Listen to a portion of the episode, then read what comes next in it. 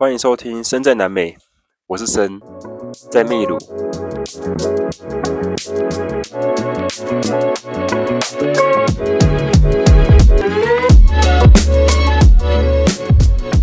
生命就是如此，有好事发生，就会有鸟事；有开心，就会有难过。哎，真的是不知道哎，我觉得，我觉得就是一直在洗三温暖的感觉。你觉得说啊，有时候过得很开心啊，可是有时候突然又命运突然一巴掌就过来，然后把你打到地上，把你打趴，让你很绝望。那你绝望怎么办？就离开离开这里回台湾吗？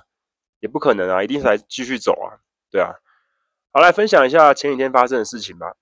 今天录音的时间是二零二三年的七月二十号，我现在在哎呀库丘，是一个前往库斯科会经过的城市之一，然后它在山上。来分享一下前几天发生的事情吧。我们跟瑞嘛，然后那时候从伊卡瓦卡奇纳结束之后，到了帕拉卡斯。帕拉卡斯就是我想要去看，它有一个纳兹卡线在山的后面，我们必须要坐船。所以那一天我们就早上一个小时的路程啦，我就骑车过去，他坐车。然后我到了之后呢，诶，建中也在那边。对，建中就是上一集有讲到的嘛，我们在那边相聚。那我们在那边，我们就在开始找船班呐、啊。他前一天就在了，他就问说船班要六十块啊，很贵。然后我我去问我那个旅店老板说下午没有船了，所以如果你今天不搭，你就要等明天。可是我不行啊，我就是时间有限，我明天就要往库斯科前进啊。我从帕拉卡斯到库斯科最少最少要花三天的时间，所以我不想要在就是巴拉卡斯就是在浪费多一天啊，只是为了坐船，船才两个小时。所以那时候跟建中会合之后呢，瑞还在车上嘛。我跟建中会合之后，我们就开始问船班，然后我就问我那个民宿的老板，因为他有旅行社嘛，我就跟他说：“哎，我可以跟你买票吗？多少钱？”那我们最后跟他杀价，一个人就是三十块，然后加入场费，所以总共是四十六块，便宜多了吧？也是快船，对啊。当然中间有些鸟事啊，就是他开票给我们，竟然没给我们票，叫我们直接去港口。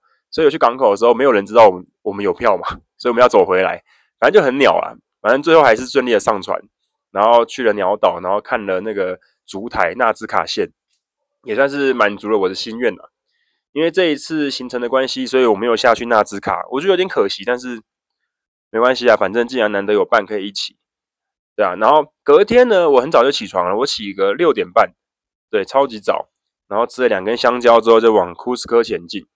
那我这一天预计就是要到阿亚阿亚库丘，对，就是我现在所在的城市，预计就是要到这边。我看了一下地图，起码要骑七个小时左右。Google 是写三百多公里啊，它是写六个多小时，但是根据我的南美洲的经验，一定是再加一个小时以上上去。好，我就开始骑啦，那戴着耳机，然后开始经过 Pisco。开始往山上骑，默默的骑了一个小时之后呢，诶，开始太阳出来了。他们这里的天气真的非常奇怪，就是海岸线的话，白天都是阴天，然后都雾蒙蒙的。但是过了中午，过了十二点之后，太阳就出来了。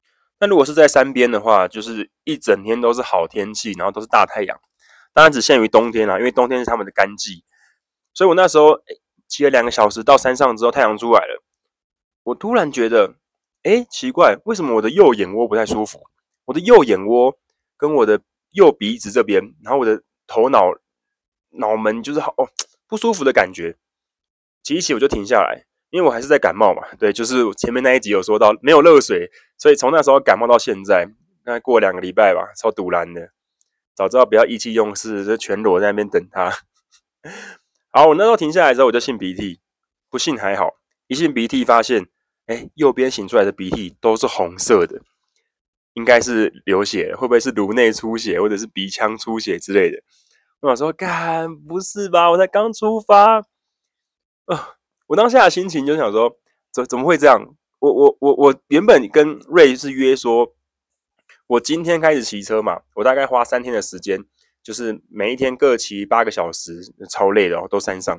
然后他当天是回到利马。回到利马之后呢，他隔天再坐飞机到库斯科，所以他会先到，然后我会晚一天到，所以那时候是我觉得最快的行程。因为他在这里待的时间有限嘛，所以我当然希望能够尽量跟他一起玩，就尽量跟他一起玩。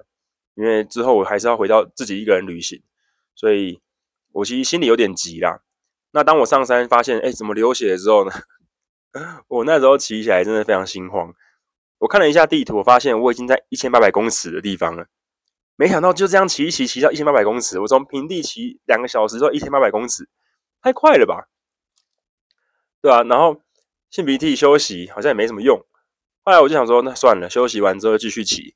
哎，突然骑一骑，突然嘣一声，我的右边鼻子有一个嘣一声，耳压平衡了。应该就是那个颅内压跟外界压力平衡了，突然就再也不会不舒服了。当然那一阵子那那几那几个小时擤鼻涕还是会红红的，但是至少没有到就是哦头很痛，然后鼻腔很痛，右眼窝眼压很高的感觉。所以这是不幸中的大幸。那继续往下骑的时候呢，一个不小心又突破四千公尺了，就这样爬山爬爬爬爬到山山顶，然后越过山丘。对，不是李宗盛。越过山丘，你原本周围看到的都是大树，然后可能就是一些巨木丛。可是当你今天 越过山顶，你发现，哎，大树不见了，都剩下呃贫瘠的可能一些草地呀、然后一眼望去都是非常辽阔的山顶。然后那时候超冷，我看了一下地图，哦，四千公尺。我第一次上四千公尺以上的高山是在。呃 Gido 的时候是在厄瓜多的时候，那时候很开心，因为台湾跟日本我爬过的山，像富士山啊，像玉山都没有到四千嘛，所以到了 Gido 我就觉得，哎，好开心哦，上了四千，那呼吸困难啊，但是默默的往下走，发现上四千超容易，秘鲁的山随便就四千，随便就是给你可能一个荒荒野，然后随便就是有有那种雪。对啊，从厄瓜多开始就是一直在经历这种感觉，所以现在也见怪不怪了。那当然在四千上就还是很冷嘛，然后很冷之后开始看到羊驼，看到野生的羊驼在跑来跑去，然后继续往下骑，就看到有人饲养的羊驼，然后它的耳朵啊有绑那个红丝带，超级可爱，所以我就接近他们，停下来，哎，跟他们打个招呼，然后他们看到人家来就会警觉，赶快逃走。我发现羊驼是一个很胆小的动物啊。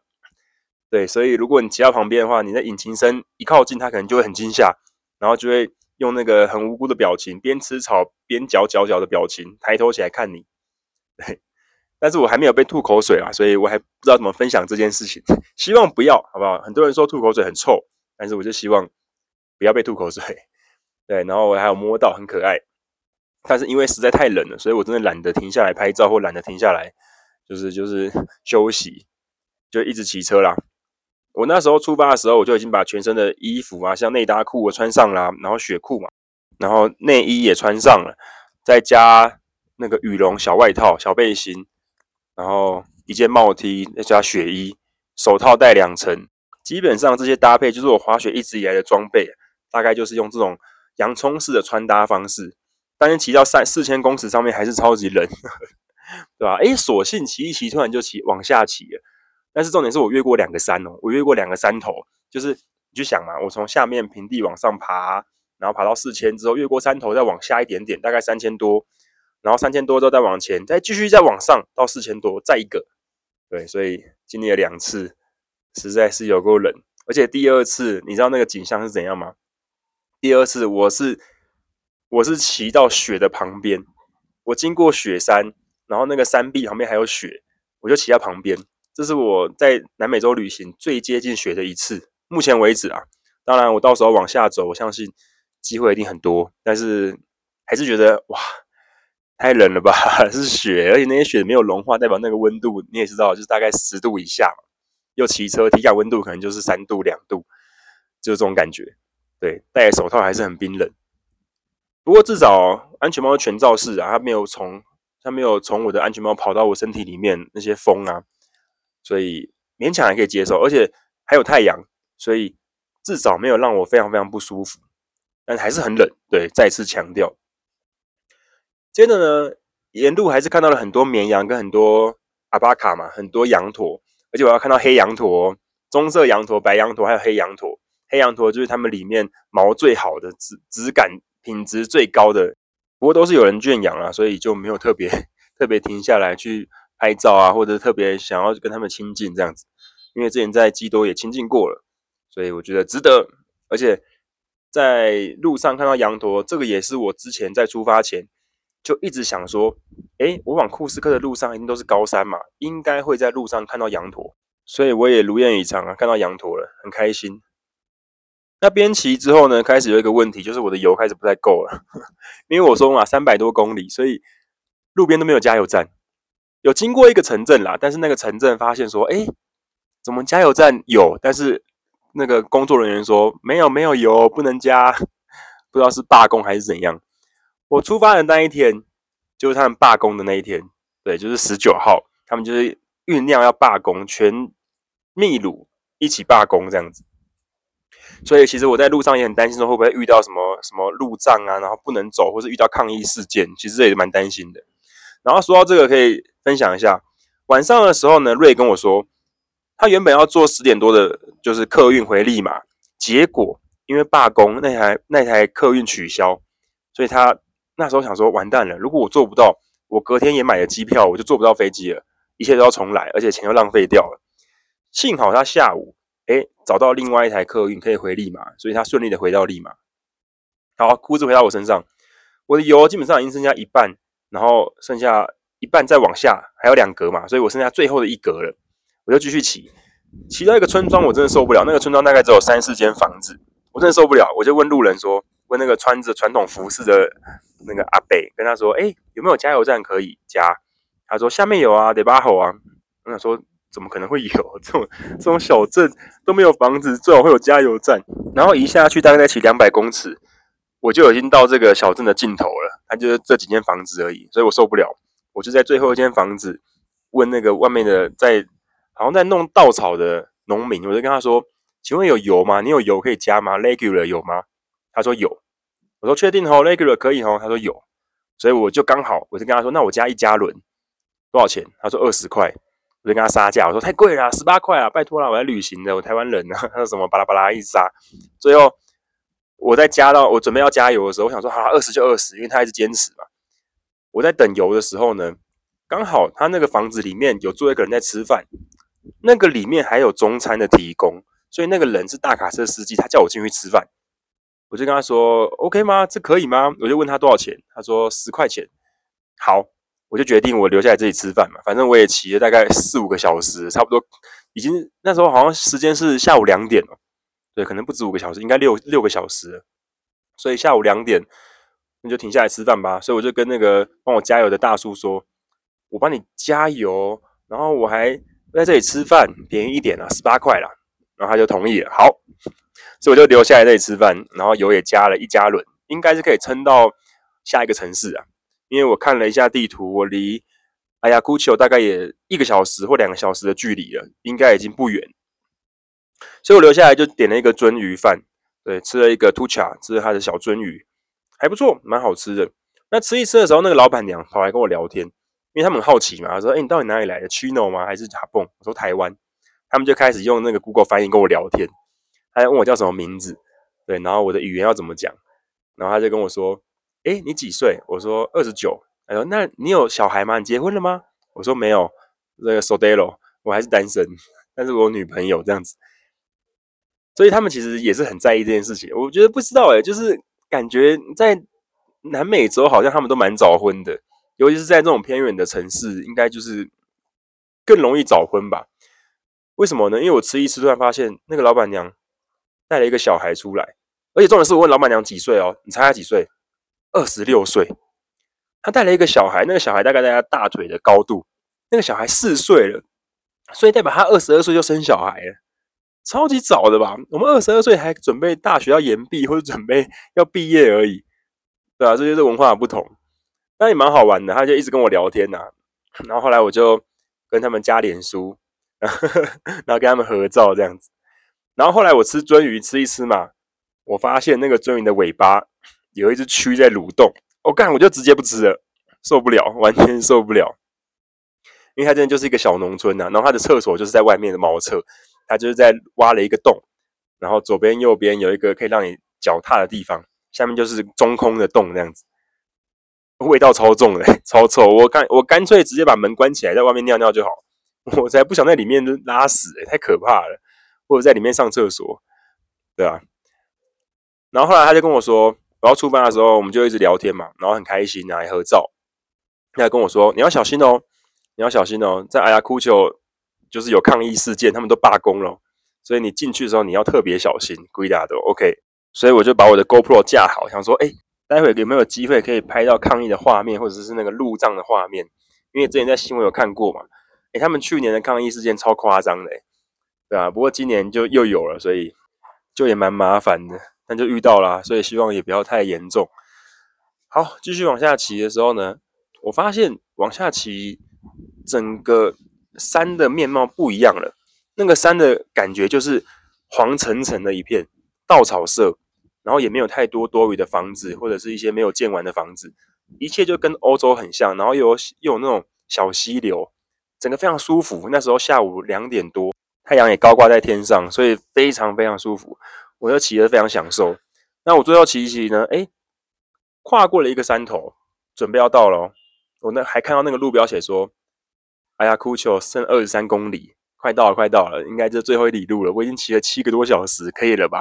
早上七点半开始骑，我现在已经大概三点左右了。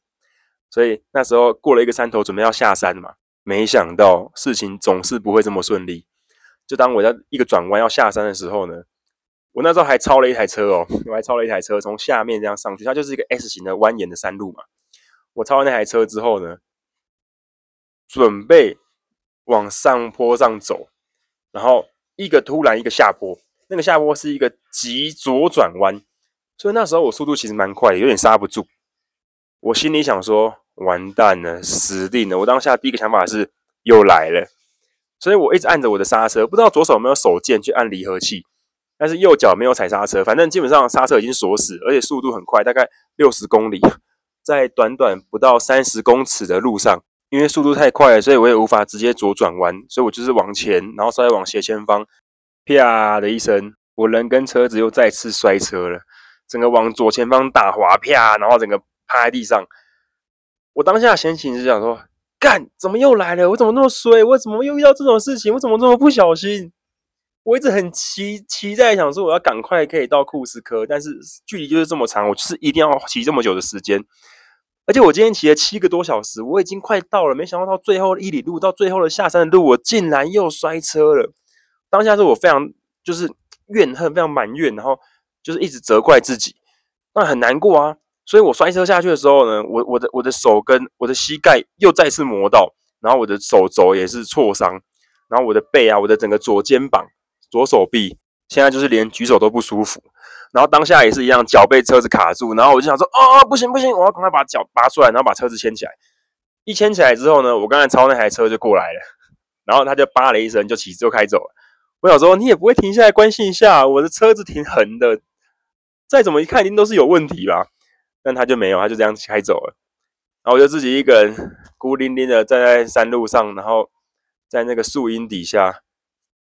唉，超级难过的，我当下真的是有点想哭，很难过哎，车子又坏掉了。第一个想法是，我那个大灯开始有点海咧海咧，开始有点晃动，因为它大灯周围固定的地方整个都破碎，整个都损毁，甚至我那个大灯下面那两块塑胶片直接喷飞在路上，我还把它捡回来，然后我的水也滚到了大概十公尺的外面，唉。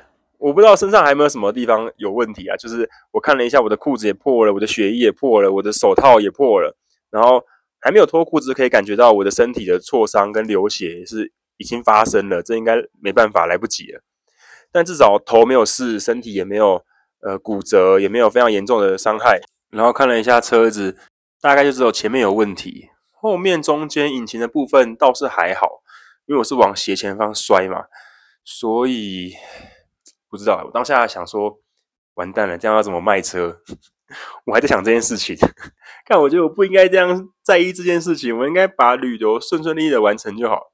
如果今天真的车子最后骑到报废，那至少把旅游给完成嘛，给冒冒险给完整，至少我人是安全的，然后我平安的借着车子旅行，那也够啦，那也足够那个价值了。真的要卖吗？我觉得其实也不用太在意了，船到桥头自然直。不应该就是一直在钻牛角尖这件事情。然后我就把我那个零件嘛捡起来，然后我的 GoPro 的那个卡榫也断掉了。我一拆下来就整个啪，就这样掉下来，硬生生的掉落，超级沮丧，超级沮丧。但至少不幸中的大幸就是，至少我的车子还可以发动啊，还可以骑。所以我就把那个塑胶片啊，那两片塑胶片，大灯下面的塑胶片，而大灯还在那边晃来晃去的。然后我就把那两片塑胶片放在我的行李的网子里面，就这样骑到城市去吧。想说，哎呀，哭球应该算是一个相对大的城市，应该还是有机会可以修。不管了，反正我今晚是要睡沙发冲浪，所以就先到屋主那边吧。然后带着一个非常沮丧的心情，在最后半个小时，前面的一切都毁了。对，最后半个小时我就是走一步算一步，然后到达了沙发冲浪。那沙发冲浪的主人很好啦，他就是看到我这样之后，就帮我拿了纱布。那药我这里是有，所以我就稍微擦了一下，然后稍微贴，稍微消毒一下。而且重点是我在路上其实一直有很多想法，像是，哎，我到下一个城市，我一定要去办网路，因为网路到期了。我到下一个城市，我要去领钱，因为我身上剩下一百块以内的现金了，也不够了。所以我要做的事情还很多。那我做完这些事情之后，我隔天还要继续骑车，再骑八个小时、九个小时到下一个城市。那我大概后天就可以到达了库斯科。所以我心中是有点焦急的啦。我不知道是不是因为我快到了，开始有点兴奋，或者是会不会是因为我一直很急，也有可能是我骑了很久的车，所以有点懈怠了，就是一个不小心，就是油门吹太快这样子。但是我在台湾是从来没有发生过车祸。有一次是我看错号志，因为它那个号志有蛮复杂的嘛，左边右边，然后一个给机车看，一个给汽车看。我看错号志，然后骑太快，刹车不及，我自己摔车，就这样。大概是我大学时候的事情。但是之后我基本上骑车都很小心的，因为我会避免这件事情发生。所以你看，我这样光在秘鲁就发生两次自摔，唉，真的很难过。但是这个时候也只能转念嘛，就是大家总会说啊，像沙发冲浪的主人啊，或是我朋友啊、我妈啊，都说至少人没事吧，至少你没有断手断脚吧，至少你的车还可以骑吧，还没有需要报废吧，至少你没有掉到悬崖下面吧，至少你没有撞到车子吧。所以纵观这些来说啊，确实不幸中的大幸。而且换个角度来说，其实以我自己在旅游的过程里面。或者是我的人生经验里面，很多事情是好事多磨，就是我一直很期待做到这件事，但是它就是一直离我很远，我就是必须要靠，就是要跨过很多难关，我才可以慢慢的到达这件事情。而且通常我跨过这些难关，或者是我绕了一圈，达到我最后的目的之后，我会发现一切都很顺利，一切好像都是冥冥之中注定好的，都是安排好的。都是故意要给你一些考验，而且甚至是这些考验会有助于你完成目标的时候，给你一些帮助的。对我自己来说是这样啊，就像我在路程上面嘛，诶，如果我们今天没有去，嗯，美德郡，没有去麦德林，我就不会认识那个尤卡里嘛，对吧？那如果我今天没有去卡拉斯，我今天往海边走，那我也不会遇到建中啊。那我今天如果在叫什么？厄瓜多，我没有在脸书发文跟大家分享，我也不会遇到大姐啊，完全不可能会遇到这些机缘，所以我觉得这些都是冥冥之中有注定好的。或许我今天摔车了，对啊，你们可能会觉得你在怪力乱神，不管，我就分享我的想法。或许我今天摔车了，他其实帮我挡煞，我可能应该会遇到更大的劫难，但是借由这件事情，大事化小，小事化无，或者是因为我今天摔车了，所以。我必须要再多留一天，我隔天要修车嘛。那也有可能是，诶，如果你今天按照三天这样走，你可能会发现更危险的事情。但是你多留一天，你休息了，你的精气神养好了，你的车子也保养好了，你再走，或许会更顺利，对吧？我都是这样在想啊，而且真的都是这样子，真的目前都是按照这样子的步骤啊，跟就是这样子的规划完成这趟旅程，所以我觉得蛮不可思议的啦。但是心情还是要打理好，所以晚上我弄完这些网路啊，领完钱之后，我有在广场上遇到他们的抗争事件。对，那一天一整天，十七月十九号就是他们的抗议，所以整天罢工，学校没有上课，然后路上也冷冷清清的，大家全部集中在广场上面，然后有一个示威抗议的，算是一个活动吧，对吧？然后还看到他们有放了七八个小棺材在那边，就是那种简，算是象征性的棺材啊。那那一些就是在去年抗议的时候被警察射杀死的小孩。所以其实看到这些照片呢、啊，看到这些活动，其实很难过，超级难过。那我在阿亚库丘就买了面包嘛，然后也吃了他们的冰淇淋，他们冰淇淋很好吃。然后我觉得这个城市的女生也很漂亮，呵呵，还是要分享一些有趣的事情。然后我回到家里面之后呢，那个屋主跟我说：“哎，我们这里没有热水啊，我们只有冷水。那哎呀库丘会多冷呢？晚上大概会到八度、七度左右。”因为他在山上嘛，大概两千多公尺。我想说，啊，算了啦，反正老天给我这个考验，都让我摔车了，我还能我还能奢求什么呢？我有水可以洗澡就好了嘛。我当时的心情就是这么感性。然后直到我拿着我的衣服去浴室的时候，我一打开水，哎，那个没有热水就算了，那个也不是冷水，那个是冰的，那个超级冰。我完全没有办法接受这个温度，所以我突然又又又醒了，有没有？从感性变回理性，不行，我最多只能洗头，而且我洗头还怕会中风，你就知道那个水多冰了。然后我最后是拿毛巾，然后擦澡，这样就跟我在亚马逊里面的方式一样，因为我真的没有办法洗这个冷水澡，很痛苦，而且我今天还要再洗一天。我后来跟屋主说，我要多住一天啊，因为我隔天就是我今天现在。要去修车，好，那来分享一下二十号的过程，就是我今天整天发生的事情。由于我的车子呢，前面损毁的很严重，就是那个大灯会嗨咧嗨咧嘛，开始晃了，然后那个大灯左右边的那个车壳也掉了，所以固定的都不见了，而且他们都是直接硬生生的剥落，他们是直接被损毁的，所以并不是螺丝掉而已，是整个那个连接螺丝的地方，塑胶片整个被拔掉。那我不知道我那时候在我就是事发地点有捡回多少多少喷飞的物品呢、啊？但是就尽量捡了。然后我想说，这样车子真的修得好吗？为什么这样讲？因为我在这个城市 Google 找不到任何一间雅马哈店，他们就只有小的摩托车店，所以根本没办法去换零件。但是死马当活马医嘛，我休息一天，保养伤口，然后调试心情之后。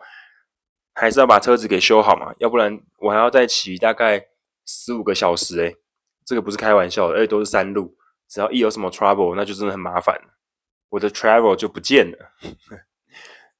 好，然后早上就是先写明信片，寄完明信片之后呢，写完之后我就去找那个车行，找到一间车行，那个老板叫我把车子拆下来，就是把那个大灯啊拆下来，又拆下来之后，他就跟我说，他拿快干给我。叫我粘这个车壳，根本粘不起来啊！我想说，干这个，这个绝对没办法吧？我今天要修完，我明天还要出发，也不可能啊！我就直接拿着塑胶袋，没有装那些车壳、大灯装在里面，然后骑着我的车到另外一间店去。那另外一间店的时候呢，我一进去，老板就说，啊，就跟他看嘛，我就跟他说，我从哥伦比亚过来的，拜托一定要帮助我，我明天要出发。他就看了一下，打电话给雅马哈的经销商吧。他说有有车灯，但是多少钱呢？两百九十五块 Soles，所以大概是九三二七，两千七百块换一个大灯，而且只有大灯哦，隔壁的壳也无法换哦。我那时候就跟他说，拜托不行，因为我的大灯没有坏，只是连接处有问题，只是那个螺丝帽的地方掉了这样子而已。我简单解解释一下，我拆一下车灯之后，我发现那个车灯它有四个角固定。就是左上、左下、右上、右下，它只剩下左下角是固定的，所以左上、右上、右下都断了，是断掉哦。对，所以螺丝帽是卡不回去的，所以才会那边嗨咧嗨咧嘛，就是因为它只剩下一个连接处，它只剩下一个固定的地方。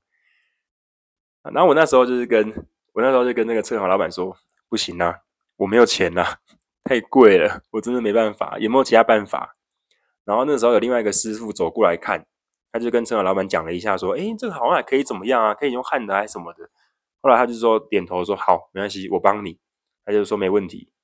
然后这个时候我就去寄明信片跟吃饭嘛。我本来也没有抱任何希望啊，想说看你用绳子绑也可以，我就这样跟他讲：“你用绳子绑，因为我到了库斯科会有雅马哈的店，我可以去那边再重新的换或重新的维修。但是现在就是一个简单，让我先固定，让我能够骑就好。他说 OK。我吃完饭一个多小时，我回来之后，哎，师傅两个师傅哦，放下手上的工作，在帮我修这件事情哎，在帮我修车哎。一个呢正在焊我的大灯，他把我大灯的左右就是那四个接头嘛，其中三个用焊接的方式把它重新补起来。然后呢，我等了大概五分钟之后，老师傅回来，他手上拿着我大灯外的那个车壳。对，那个车壳原本是断掉了，它原本是一个正方形的嘛，你就想它断掉了下面的三分之一的部分，他把它连起来了。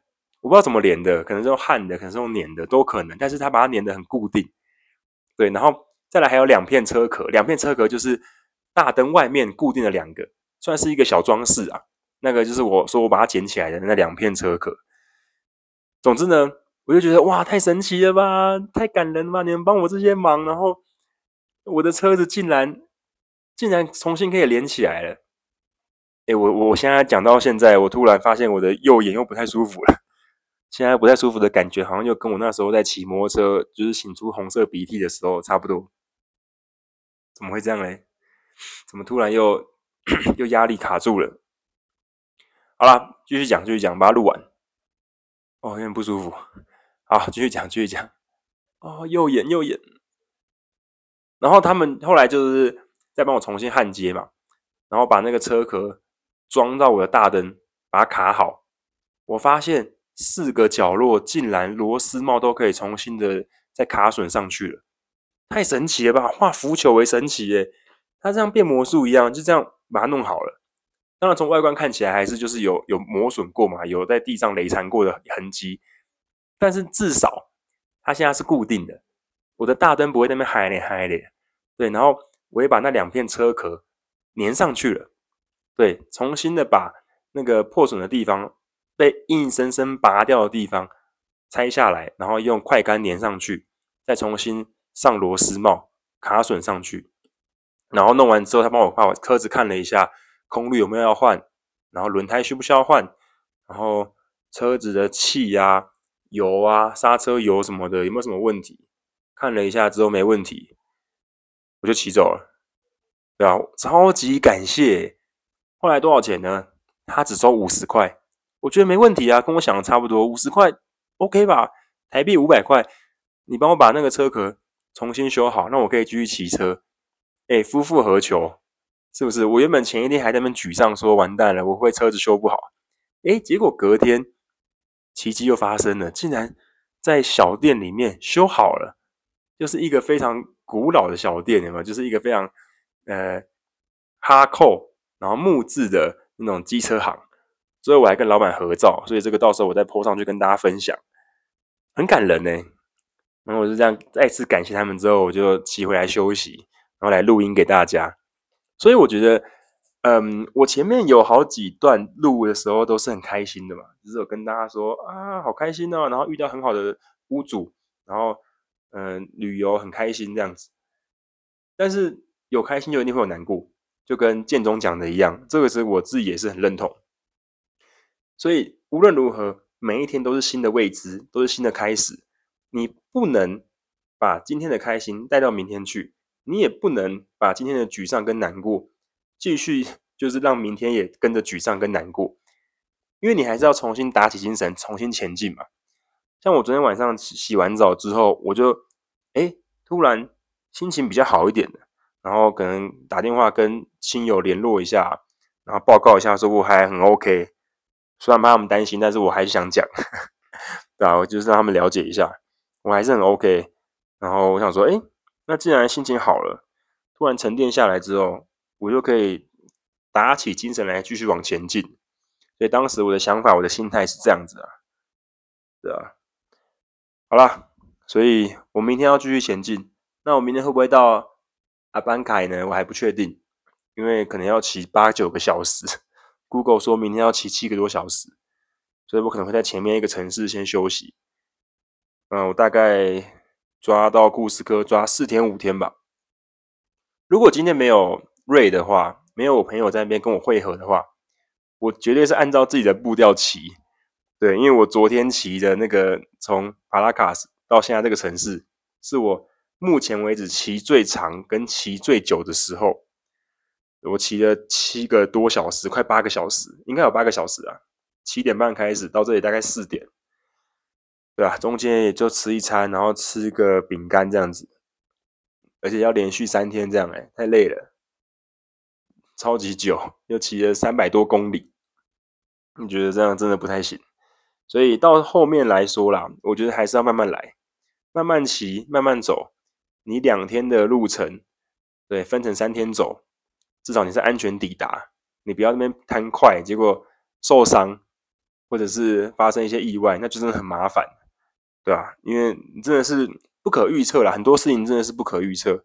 当然，人家说把握当下嘛，但是你能够小心，能够预防就尽量预防。像我现在我的右，我的左边骨盆嘛。